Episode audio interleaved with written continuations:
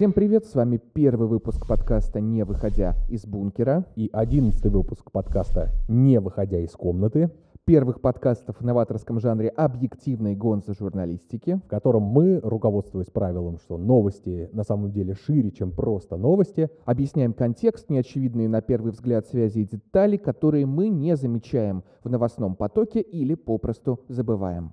Также у нас есть доска, которую могут видеть наши зрители и не могут видеть слушатели, на которой мы будем прикреплять фотографии, логотипы и любого рода артефакты, которые... Раскрывают тему события, и все это будет повешено на ней.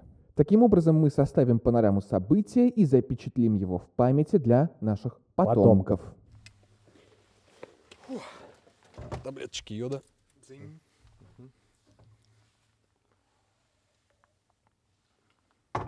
Поехали. Ну и что сегодня мы обсудим? Мы обсудим то, что разгоняется в информационном поле, а именно какая-то ядерная катастрофа на... Да, э, Запорожская электростанция. Провокация, про которую писали а, украинцы довольно много и часто, а, разумеется, обвиняя в этом Россию. В грядущей провокации Россия отвечала примерно тем же самым. А При этом э, нужно же отметить, что э, эти выпады друг на друга, они так муссируются, и они так возгоняют наши внутренние ощущения, правда? Как спят девочки, никак не спят ситуацию на ЗАЭС, мониторят, как спят пацаны, да, примерно так же. Да. И что здесь важно сказать, что мы уже видели во всех э, новостных лентах, что будет после э, какого-то э, происшествия, да, то есть уже все масштабы ограничены, они всем уже рассказаны, что нужно делать, правильно, при каком-то ядерном катаклизме. И Куда бежать? Да, куда бежать. А главное, нам никто не объясняет, что же будет дальше. Ну, мы попытаемся это объяснить. Для начала давай все-таки посмотрим вот эта карта, что может произойти, если вот прям Запорожская АЭС вся от начала до конца э, будет с произойдет. уничтожено. И здесь мы видим, что радиус поражения затрагивает очень многие страны, не только Украину, это и Восточная Европа, а, вплоть до Италии, по-моему, да? Нет, Италии не достает. Э, ну, да, действительно. Ну, ты же понимаешь, что ветер все равно донесет это туда так или иначе. Ну, разумеется. А, но что мы видим-то на этой карте? Главное, что если мы это сделаем, да, как россияне, главное, чтобы и нам досталось, да, то есть вот до Москвы аж должно долететь. Ну, слушай, а все делили пирог, а мы чего не удел, получается? Саратов, Астрахань, Волгоград, все Ру- должны Русские тоже хотят себе немножко цезия 137. Можно, пожалуйста? Ну, Да, ну, польза цезия-137 нам пока еще непонятна. Вот, последствия Мы- излучения тоже. Слушайте, мы обязательно запишем подкаст после того, как и себе немножечко урвем, да? Попилим, что называется. Да, как а, нормальные, опять же, русские люди. Да, мы любим пилить. Ну и давай посмотрим на саму Запорожскую атомную электростанцию. Э, Шесть энергоблоков. Вся Запорожская электростанция находится под контролем Российской Федерации с... Марта 22 года. Вот выглядит так эта чудесная постройка. Начиналось ее строительство еще в Советском Союзе. Да, и строилась она, между прочим, э, еще когда была э, Чернобыльская катастрофа. Она Мгм. продолжала строиться. И пятый, шестой энергоблоки были достроены в 95-96 году, когда Украина была независимой. Мгм. Ну, это, кстати, довольно крупный стратегический объект, который а, качал львиную долю электроэнергии по украинским сетям, обеспечивал страну едва ли не на четверть, если мне память не изменяет. Ну, вообще, да, достаточно крупное предприятие. То есть, э, во-первых, она самая большая в Европе, да, Да. мы должны это понимать.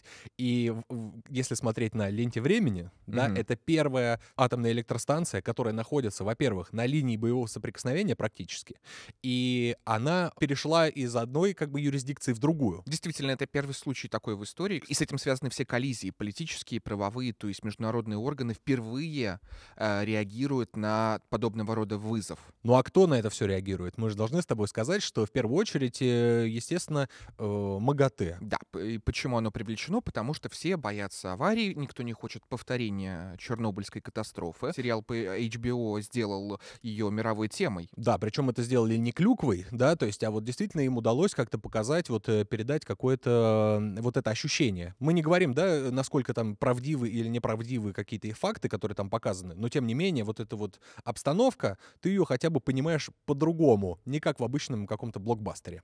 Услышал слово клюква, сразу подумал, как она выглядит в чернобыльских лесах. Ну, наверное, да. По 3 килограмма ягоды. Ну, то есть должно, должно быть что-то эдакое. В любом случае, э, разгон в медиа, так скажем, среде, он был действительно огромный. Там была очевидная вполне риторика. Смотрите, есть крупнейший атомный объект, а, который вот находится в зоне боевого соприкосновения, и не дай бог, что случается там? А, авария, взрыв, выброс, всю Европу накроет, а, весь мир столкнется с ужасными последствиями экологическими. Вы хотите это допустить? Но ведь еще были такие э, инциденты, да, что некоторые высокопоставленные э, люди с этой запорожской электростанции, например, там главный инженер, насколько mm-hmm. я помню, он сразу сказал, не-не-нет, я иду в сторону России. То есть там начался еще разлад внутри. И линия боевого соприкосновения, опять же, Днепр, да, э, Каховская ГЭС. Кстати, смотрите наш подкаст про Каховскую ГЭС, русофобию. Да, и, э... там вы найдете ответ, почему мы виноваты в первую очередь. Важно, что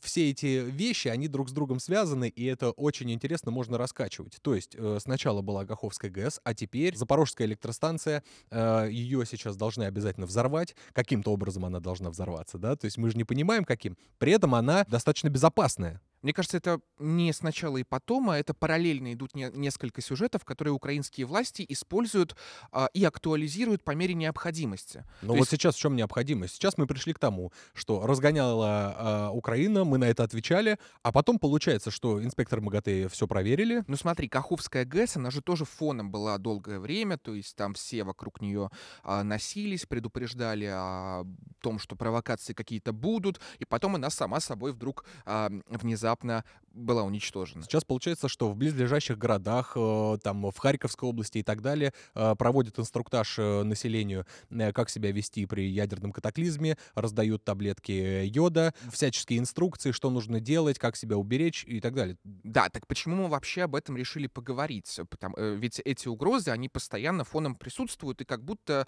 а, многие уже равнодушны, потому что достали эту карту а, из а, дискурсивной колоды, а, да, положили на стол, и начали планомерно создавать нужный фон. А, методички эти о том, что с собой брать в случае, если что-то случится. А, передачи по украинскому ТВ. Детский доктор Комаровский, видимо, рассказывает, как чудесно будут появляться детишки с тремя руками и что, что, что делать. Ядерный э, катаклизм, в общем, неизбежен. То есть такой э, некоторый урок ОБЖ, да, причем общенациональные безопасность жизнедеятельности, да, программы, которые вы показали по, по всей стране. Когда коллективно впали в детство. В любом случае, а, весь этот разгон, он приводил к некоторой панике. Более того, там же конкретная дата была названа. Якобы в ночь 4 на 5 июля готовится. Сперва об этом заявили э, ВСУ. Там у них есть какой-то психологический центр, не ЦИПСО, а вот э, именно по работе, видимо, с, с населением. С коммуникациями, так. скажем так.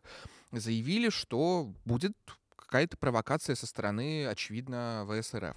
Потом представитель э, концерна Росэнергоатом э, Корча, это его фамилия, да. говорит, а знаете, украинцы атакуют электростанцию в ночь с 4 на 5 июля беспилотниками. Э, беспилотниками, потом была версия про то, что точкой У, где будут э, угу. э, в снаряд заложены ядерные отходы и как бы, получается, ударят. Даты сошлись, и я помню волну просто, ну, не паники, а настороженности, потому что, ладно, там заявляют одни, но когда у вас сходятся даты, вам уже становится становится несколько не по себе. Ну, мы к панике привыкшие, так скажем. И вот эта паника часто не основывается на каком-то анализе. То есть э, человек сразу думает, так, конец, конец, я это смотрел э, по телевизору. Чернобыль уже а, был, да, хватило. Да. Что мы хотим обсудить? Мы хотим обсудить, действительно ли угроза настолько масштабна, а, какой ее рисуют. То есть, правда ли произойдет катаклизм, который там целую Украину, например, похоронит? Но главный вопрос, я бы, да, сказал, то есть вообще считается, что реакторы ВВР, вот эти, которые установлены там,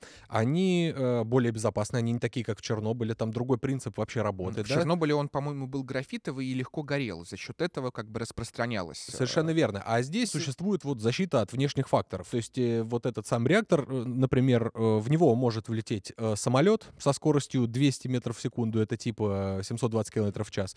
Но там написан интересный вес, то есть там около 5 э, с чем-то тонн. Но 5 с чем-то тонн, вот чтобы мы понимали, да, то есть мы можем себе представить, ну вот если она защищена от пассажирского самолета, что же такое пассажирский самолет, да, сколько он весит, мы вообще этого не представляем. Но вот, вот эти 5 тонн, это вот обычно обычный Ан-2, кукурузник. Это не огромный самолет, э, как, я не знаю, там, Боинг 737, 747, да, который вообще там самый большой. 9.11 можем повторить? А, вот что-то похожее, понимаешь? И когда ты начинаешь в этом разбираться, у тебя какие-то все равно сомнения закрадываются. Реакторы должны выдерживать ураганы и смерчи э, со скоростью 200 км в час. И от сейсмического воздействия тоже, соответственно, она защищена. Да, и при этом мы должны еще понимать, что рядом находится Днепр. Насколько, опять же, понятно, довольно герметичные сооружения, их не так просто взорвать. Если взорвать, то там будут просто пробоины. То есть такого, чтобы одномоментно все взлетело на воздух, а, не может быть. Даже если заложить теоретически взрывчатку. И есть еще такое мнение, что э, для того, чтобы взорвать Запорожскую АЭС, то лучше это сделать аппаратно.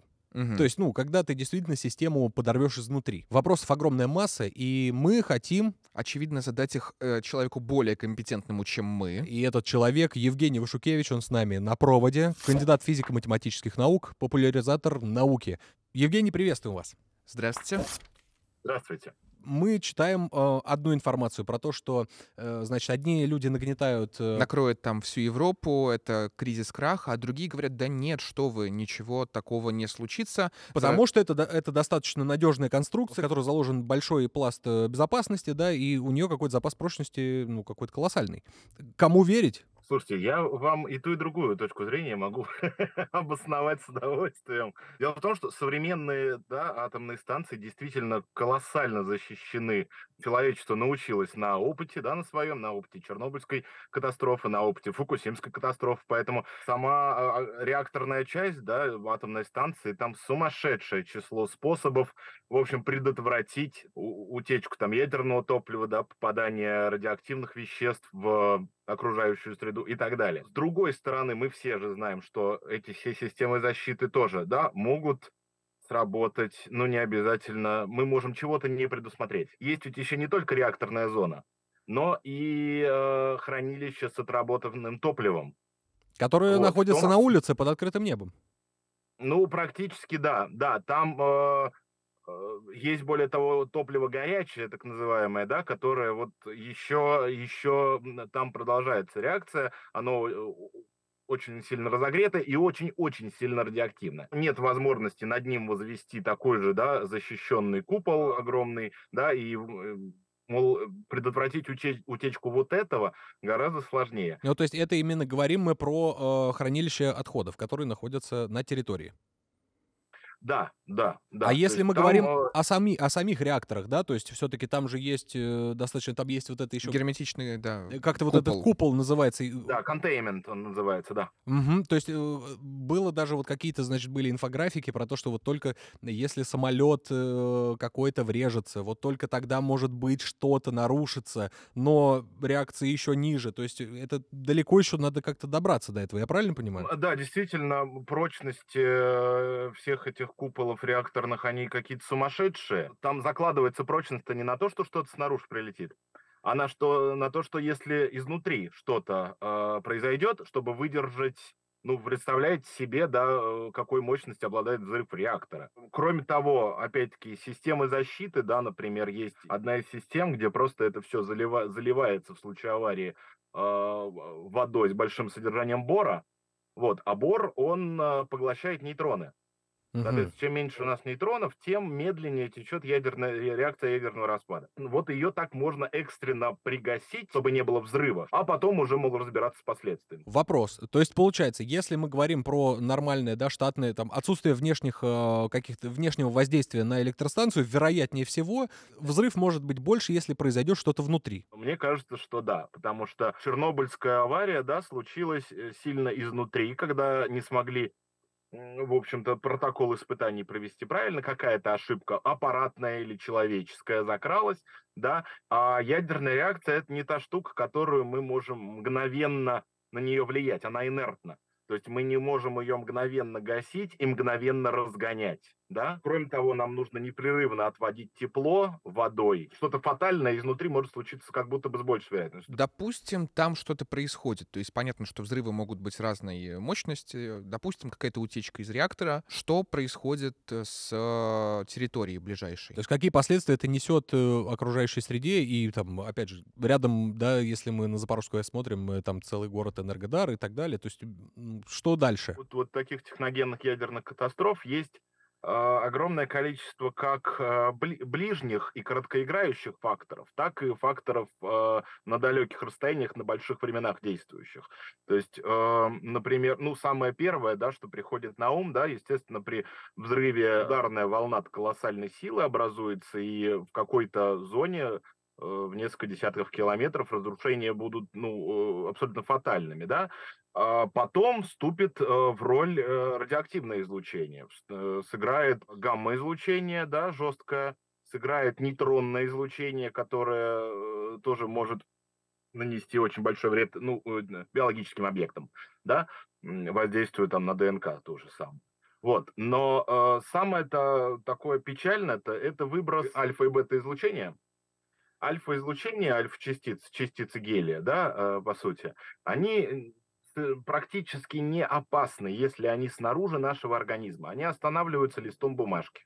Но вот если они попадут в воду и, соответственно, в растения, и, соответственно, пищу, в животных, и мы это скушаем внутрь, то альфа-излучение изнутри наносит ужасающий вред. И более того, ну понятно, да, воды грунтовые, реки, ветра, контролировать мы это никак не можем, поэтому площади там тоже, э, поражения кажутся менее фатальными, но тем не менее, площади могут быть значительны. Интересна еще позиция тех, кто говорит, да ничего не случится, да все в порядке, да как бы там заражение максимум локальное, вот территории около станции, и все. Киев не тронет, Москву не тронет, все будет э, хорошо. Вот они на чем базируются? Как ученый, я чрезвычайно гуманист, для меня не существует идеи малая, большая зона. Ну и что, что не заденет, да, Москву? Даже если это 10, даже если это 50 километров, там что-то, это все равно огромнейшая трагедия. Люди склонны к самоуспокоению, это обратная сторона паники. Я себя тоже так успокаиваю, честно говоря. Я сижу и думаю, Петербург далеко. Если что, ждите на Сапсане. Ну, на этом все, собственно, да? Да. Евгений, спасибо вам большое. Да, было исчерпывающе, спасибо большое. Знаешь, у меня есть э, еще такой аспект, который меня очень сильно беспокоит. Это все-таки психологическое состояние э, сотрудников на угу. станции на самой, да, потому что тебе нужно работать с этой огромной махиной, да, вот, которую мы можем снова увидеть. На тебя огромная ответственность, да, то есть, а на ком будет она в итоге, если будет какая-то ошибка? Очень сложные вопросы. Но эти вопросы, они висят же еще с Чернобыльской катастрофы, например. А на ком ответственность? Есть еще один момент, который меня очень сильно, ну, заставляет самого переживать, да. Представь, вот такая, значит, э, огромная вещь, которая э, может, э, с ней может что-то произойти, это будет там в масштабах континента, да, на ней работают сотрудники и с одной, и с другой стороны, у которых есть родственники в ближайшем э, городе. Слушай, ты сейчас описываешь идеальный сеттинг для сериала. Так я считаю, что, во-первых, будет интересно лет через 20 прочитать книгу о том, как, это, как все работали, знаешь, когда еще какие-то покровы спадут. Я думаю, лет через 20 будет интересно прочитать очень много книг о том, как все работали. Да, да, именно, да, именно в наши дни, да, на нашей петле времени. Идея, если что, продается за очень большие деньги, а, а на главную роль мы позовем Меган Маркл. Так, это почему? Потому что она сделала себе карьеру на производственной драме. Э, так. А ну, еще можно актерский состав сериала «Кухня» подогнать. Да. Агузок. Где мои атомы? Да, где, что в четвертом реакторе, да. Должен еще должен, э, насколько ты помнишь, еще в сериале «Кухня» был такой а, там француз. Здесь должен бегать некоторый человек испаноговорящий. Конечно же, господин Гросси, да? А, тоже в некотором смысле кондитер. Да, посмотри на его руки. Вот непонятно только он иллюминат Ангела или, Меркель, или масон. Ангела Меркель так держала же. Постоянно, вроде как, да? Вот, э, значит, так он сложил руки, да, очень многозначительно. То есть непонятно, то есть масон он или иллюминат. Может, просто Розенкрейцер. А, господин Гросси, да, то есть вот непонятно он все-таки угу. иллюминат он или масон. А, глава э, МАГАТЭ. И МАГАТЭ уже вообще давненько-то находится на территории э, Запорожской АЭС.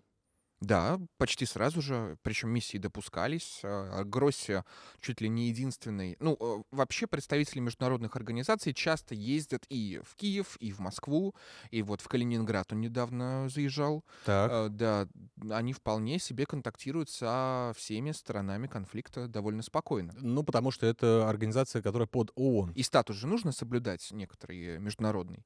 А, Мы всех примирим, мы выполним свою функцию. Наша функция — контроль за использованием атома а, по всему миру. Но э, он же все равно подвергается жестокой критике. Вот.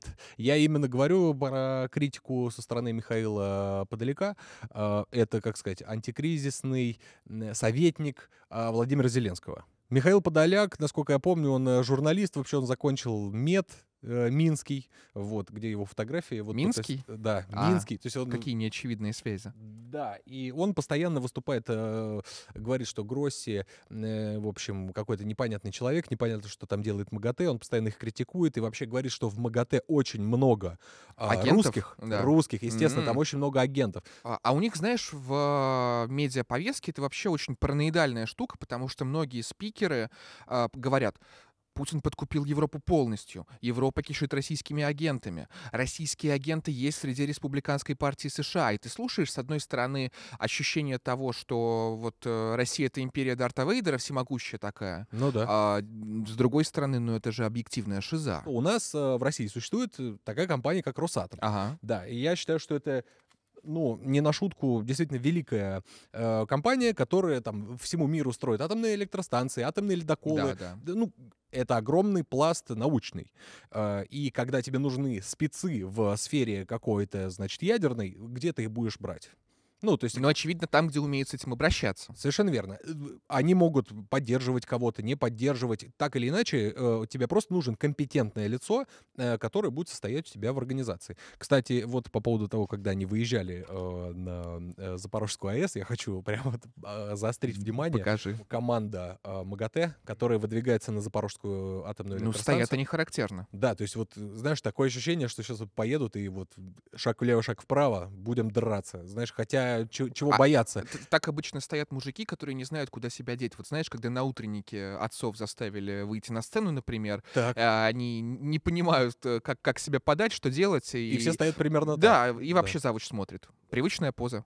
Похоже, да, на мужиков, выкидывающих тебя из бара. А это здание МАГАТЭ, уважаемый. Да, э, который находится в Вене. Э, Большое здание. Ну, много денег тратит. Ну, А много ли у нас... э, Денег? Нет, я вообще, вообще про мир. Много ли ядерного всякого, э, что они должны контролировать? Достаточно ли, чтобы такая... Знаешь, ядерного много, а вот контролировать немного. Всегда забавно, что эм, Украина обращается в этом случае к МАГАТЭ, а не к нам. Ну, с нами переговоры, кстати же, запрещены вообще, любые, да? То есть давайте решать этот вопрос на международном уровне. Разумеется, они всегда встраивают в свой нарратив а, вот это вот «мы защищаем всю Европу прямо сейчас», «мы защищаем весь евроатлантический мир».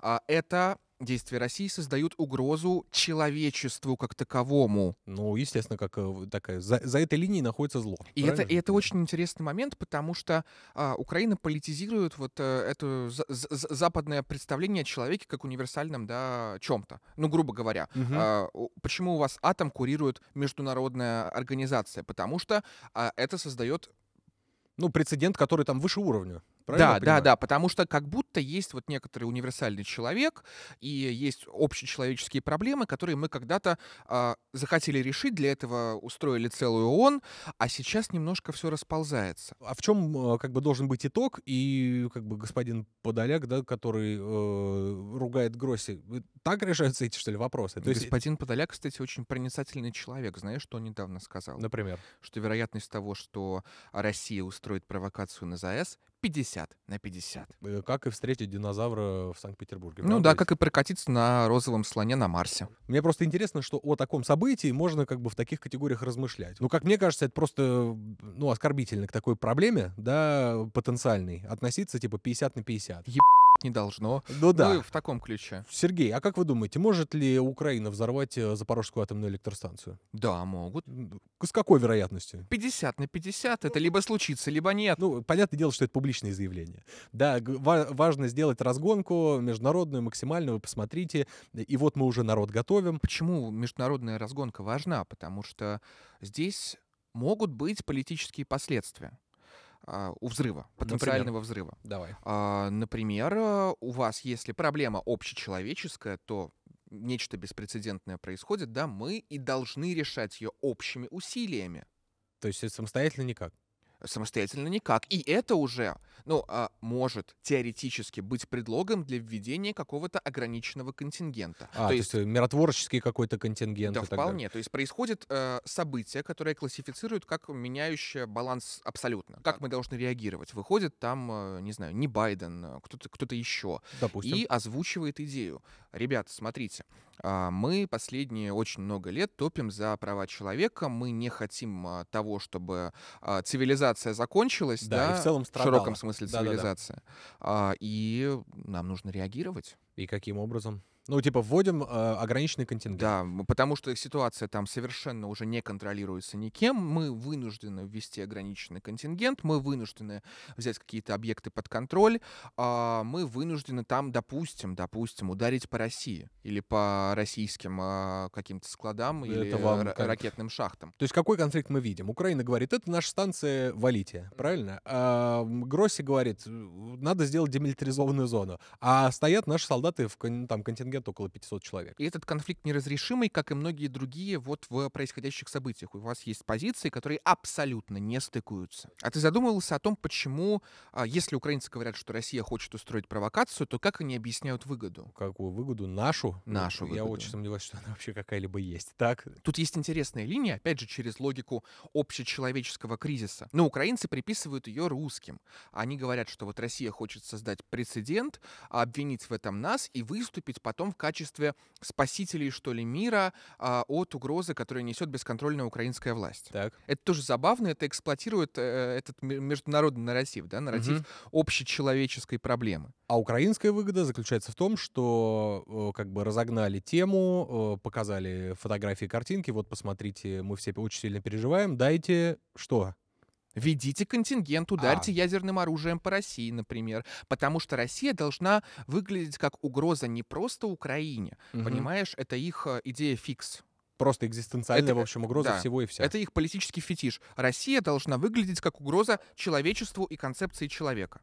А Украина должна выглядеть как форпост, бастион да, прав человека и человечности, э, в принципе, и Да, да. концепции человека. Ты, кстати, знаешь, как концепция человека э, в логике его прав? Вот что такое человек, какими правами должен он обладать? Как это понимание, оно вообще формировалось? Ну-ка расскажи. Человек — это вообще довольно позднее изобретение. Да, так, о чем ты? О том, что наше понимание прав человека, да, вот все, все носятся с правами человека. Права человека, права человека, права человека. Но кто такой человек? Вот и какими правами он должен обладать. Выдумывали это довольно часто и довольно э, в разных там политических системах и веках, но документ, к которому отсылаются, он был создан в 1948 году, то есть подготовка велась, очевидно, раньше. а, Декларация прав э, человека и гражданина. Так, Как ее создавали? вот это я не, вообще не А знаю. это интересно, потому что а, уважаемые дяди, бюрократы, разослали письмо а, многим известным философам, там больше сотни человек, по-моему, было, мыслителям, специалистам по этике, там, не знаю, истории идей, и спросили у них, слушайте, ну, давайте мы как-то вместе подумаем над тем, что такое человек универсальный. Ну, ну кто такой человек? Придем к общему знаменателю. Так.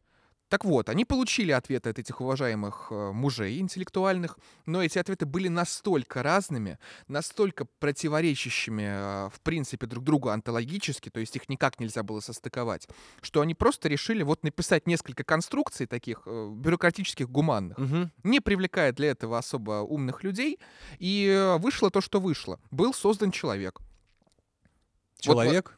Ну да, ну, человек, это. права, которыми ты обладаешь в международной логике, а, универсальные права человека, то есть некоторые, да, то, что вне нации, вне там э, культур, а, они созданы, не знаю, каким-нибудь э, Сидни Джонсона, переживший Великую депрессию. Пребумер. Да, пребумер. Ты задавался вопросом, а откуда эти права человека вообще взялись?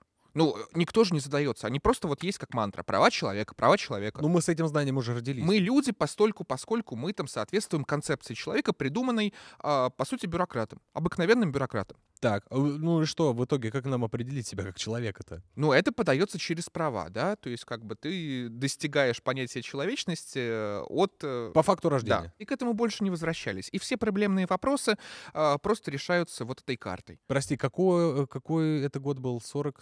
48-й. 48. Но если сейчас это все такое, такая цитадель гуманности, то напомним разговор о правах человека во времена Великой Французской революции, когда тоже была декларация. А, Тогда на кухнях разговаривали, да, в московских гостиных тогда разговаривали про права человека, а потом спокойно рубили голову, потому что, ну, а чего там? Ну, понятно. Совершенно другое было представление, мироощущение и так далее. Но мы вот сейчас говорили с тобой про 48-й год, да? Да, да, да. А, а ведь э, за пару лет до этого что, прав человека не существовало? В таком виде нет. А, Ну вот давай сейчас я просто свяжу это с ядерной э, всей этой темой. Э, Меня очень сильно э, нравится, как все нормализуется. Да, мы уже очередной раз с тобой об этом говорим. Дроны прилетели в Москву, э, ну вот как-то мы с Да, этим живем свыклись. дальше, да. В общем, мы, когда привыкаем к таким вот вещам, это очередной ящик Пандоры, который мы открываем, и с ним нужно что-то решать. Правильно? Да. И сейчас, когда об этом, обо всем говорится, да, много, то есть, ну, все уже устают, и как будто бы приходит все к тому моменту, что люди говорят, боже, да ударьте кто-нибудь. Понимаешь? Есть, как, будто, как будто у тебя взвинчивается эта мысль, что да пусть это уже произойдет, уже так напугали, что бояться нечего. Знаешь, как сказал философ Бодрияр про 11 сентября, это сделали они, но мы этого хотели. И сейчас все человечество такой, э, не знаю, ребенок, который хочет просто почему-то долбануть. Как будто мы уже приготовились настолько, что потом мы будем не настолько готовы, потому что мы чуть подустанем. Вот хочу еще, значит, прикрепить э, фотографию для совершеннолетних, да, зрителей. Совершеннолетних? Да. Иван, как же вы недооцениваете свой пубертат? Да. А, здесь изображены две женщины в достаточно откровенном а, белье для купания, Мгм. которое мы называем, как обычно... Бикини. Наконец-то в нашем подкасте голые женские ягодицы. Давайте вернемся к изображению. Что мы здесь видим? Да, Э, Мы здесь видим очень и очень много. Да. Горизонт и мечты. пляж, а, и как будто бы вот пахнет такой свежестью, Возможно, морской солью, немножко потом. да, удовольствием. Вот, Да. понимаешь, каким-то вот релаксом полным. Я бы хотел задать такой вопрос. Вот как мы это обычно называем? Бикини. Да, бикини. Но а, знаете ли вы историю, откуда пошло это бикини? Ну, не особо. В 30-е годы прошлого века э, некоторый французский модельер э, Жак Эйм, он изменил моду в купальниках. Он Ага. на замену э, сплошных, он решил э, их разделить и назвал их атом. Атом — это что-то неделимое. И он вот разделил атом, понимаешь? Вот было это, это очень красиво звучало. И все это длилось до 46 года, пока не начались ядерные испытания Соединенных Штатов Америки. Е. Да, и там действительно взрывалось все и вся, как только можно. И, конечно, одно из главных мест, где проводили эти ядерные испытания, это атолл Бикини. Маршалловы острова, да? Да, э, и вот я вот еще хочу показать замечательное, вот тоже символ нормализации, понимаете, пожалуйста. Тортик. Да, здесь мы видим торт, который разрезают, значит, высокопоставленные люди, а, на котором как бы ядерный гриб, вот он вот э, взрывается. Понимаешь? Я хочу. Да, и в итоге э, другой человек начал делать такие же купальники и просто назвал их бикини. Женщины, вы обязаны ядерной бомбе. Но мне кажется, мы очень деликатно об этом рассказали, вот, как воспитанные мальчики. Иван, а вы Да. знаете, что такое бикини-ботом? Я подозреваю. да. Я думаю, что многие знают. Это мультипликационный город из э, Спанч бикини-бот. Да, совершенно верно. Э, Здесь э, э, была, кстати, вот одна из первых, наверное, теорий как раз о том, что это... Это не теория, потому что в Спанч Бобе, когда камера выплывает на поверхность, Так. показан атолл бикини.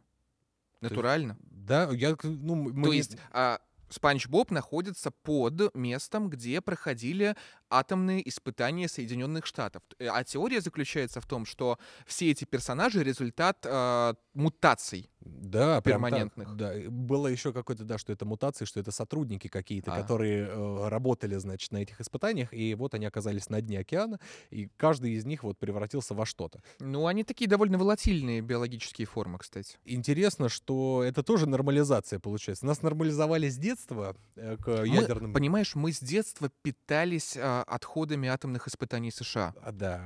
Мы Кстати, торчали на ядерной энергетике. Ну, кстати, слушай, мне кажется, что вот какое-то событие, которого все так ждут и хотят, оно похоронит и права человека в привычном нам понимании, как э, такого к- коррелят западного мышления То есть какой-то лет. постъядерный мир будет. Постъядерный мир будет. И это, вот, если что, не шутка.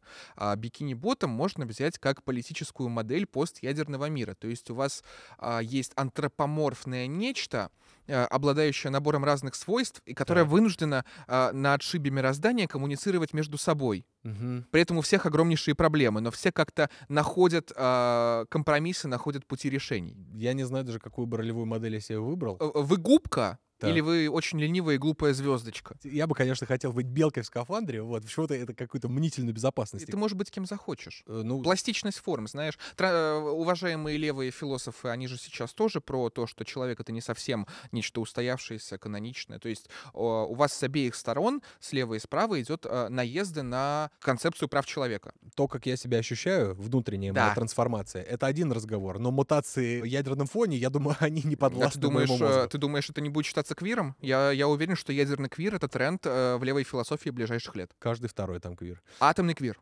Запомните. Получается, это наша будущая новая нормальность, о которой мы постоянно Ты разговариваем. заметил, э, кстати, вот в повседневности постоянно вста- стало всплывать про ядерные взрывы, ядерный, ядерный, ядерный, как будто человечество уже хочет себя подвести наконец-то к этой черте. Ну да, так и Ну, то было, есть да. э, Дмитрий Анатольевич Медведев пишет очередной пост э, с призывами использовать ядерное оружие. Был какой-то господин, вот ты про него А, рассказывал. Караганов, да. Да. А, Человек написал статью, это политолог, а, Мгм. он написал про а, упреждающий удар возмездия. В чем суть? По сути, просто ебать по Вроцлаву. В чем его суть? Суть в том, что система международных отношений э, уже не боится атомной угрозы. То есть все Мгм. понимают, что вот эта предельная точка, использование которой обрушит цивилизацию. Оно, она уже вот-вот, на пороге. Да, но она никогда не наступала. И у всех это ощущение того, что есть консенсус, она не наступит. Но если вернуть в международные отношения страх, то Запад не будет действовать так смело, как он действует. То есть, сейчас, секунду. Ядерные испытания, которые проводились до этого, э, они напугали всю общественность мировую Да. до какого-то градуса, что давайте, ребята, договариваться. Э, значит, э, разоружение, хранение, там Мгм. все вот эти вот вопросы. А сейчас мы уже в этой парадигме встаем перед вопросом. Ребята, все, что, о чем мы договорились до этого, Не работает. Не мы, работает. мы можем ударить по Вроцлаву, чтобы показать, что мы готовы, наступил э, новый этап э, отношений и все. И тогда все ваши потуги на нас воздействовать заканчиваются, потому что, потому что это уже черта, где страх существует. Это логика конфликта между тем, что атом э, контролирует вот условное МАГАТЭ, да, да. международная структура человечества как таковое, и тем, что атом принадлежит суверенной нации, которая может отстаивать свои интересы таким образом. То есть это вот буквально у нас на глазах новое смысловое поле конфликта. В любом случае мы за этим понаблюдаем, потому что э, существует вообще очень много вызовов. Пример э, для меня был шок. Для меня был шок. Грета Тунберг приезжала в э, Киев. Вот. Я даже не знаю, куда, куда ее повесить. Как мы с антропоморфных э, мутантов перескочили на Грету Тунберг, очень интересно. Да, это не связано с ее отклонениями, девиациями, болезнями и так далее. Давай пока ее прикреплю. А, Экоцит? Э, Да, это экоцид. А, то есть вообще, э, если кто не знает, и в Уголовном кодексе Российской Федерации есть экоцид. Это как бы намеренное уничтожение э, природы. Чтобы привести пример, э, американцы во время Вьетнамской войны распыляли вещество над Вьетнамом для того, чтобы там погибало все живое. Там погибало огромное количество видов птиц, растительность вся и так далее. К чему я это? Это намеренное уничтожение э, природы. Приехала Грета Тунберг в э, Киев и говорит, разрушение Каховской гидроэлектростанции это, ну, значит, прецедент экоцида. То есть она приезжает в страну, которая использует э, боеприпасы с обогащенным ураном, а, оставляющим неизгладимые последствия для почвы и прочее. Окей. Ну, наверняка она же при- э, добралась на поезде, Мгм. правильно? То есть- Ну, во-первых, она по идейным соображениям не летает на самолетах, Мгм. а во-вторых, э, на Украине не летают гражданские рейсы. Да, гражданские самолеты не летают. В общем, э, мы встаем перед новыми какими-то вызовами. И только Грета Тунберг стоит на пути у ядерной бомбы. Да, я представляю, Девочка с синдромом Аспергера спасет планету. Да, будет главным советником при этом суде на этих заседаниях. и так Антикризисным советником. Антикризисным советником, да, как господин Подоляк. И наша реальность, она, видимо, будет вот как эм, А, вот если кто не узнал, да, вот справа это господин Арестович, а слева а, Марк Фейген, а, признанный Иноагентом. иноагентом, террористом, Ну, в общем, много кем. очень неприятный человек. В общем, все это будет у нас, э, видимо, в будущем. Мы будем смотреть, как всего три недели осталось до периода полураспада. Мгм. И у нас будут не умные часы, а умные часы судного дня, например. Да, просто как да, бы. да, да. И для того, чтобы не подвергать себя панике, дорогие друзья, вот э, на фотографии у нас изображен ОЗК, э, общевойсковой защитный комплект. Но я бы хотел просто про другое. Купить его вам необходимо. Прочитайте просто учебник ОБЖ, который вы не читали в любом случае в школе, и жизнь у вас будет куда более красочной. Вы хотя бы будете знать, что делать. Слушай, жизнь в любом случае будет куда более красочной. Да, да, какой бы она ни была. Вот. Главное э, оставаться всегда э, с хорошим настроением, правильно? Слушай, мы тут популяризируем концепцию новой нормальности. Поэтому, если вы идете уверенным шагом по городу, смотрите в умные часы судного дня и читаете пост Дмитрия Медведева, а под ноги вам падает ядерка, не переживайте, это в порядке вещей. С неизбежностью не поработать никак, поэтому готовьтесь э, по учебникам ОБЖ. Будьте метамодернистским осликом, который знает, что он никогда не догонит морковку, повешенную перед ним, но все равно стремится так, как будто бы догнал. Ну и, как говорилось э, в очень э, древней пословице, делай, что должен делать, и будь, что будет. Но для начала нужно подписаться на наш канал, оставить комментарий, э, прожать лайк и, главное, написать, вы-то переживаете хотя бы на этот счет или нет? Или, может быть, вам уже все равно, и вас ничего уже не волнует, и вы действительно живете по принципу «будь что будет». В общем, поделитесь своими переживаниями в комментариях, мы обязательно все прочитаем и будем рады любой обратной связи. А мы с вами увидимся на следующей неделе. Ведь если не мы найдем какой-то повод для встречи, то он точно найдет нас. С вами были Сергей Изотов. И Иван Орлов-Смородин. До встречи в Бикини Ботом.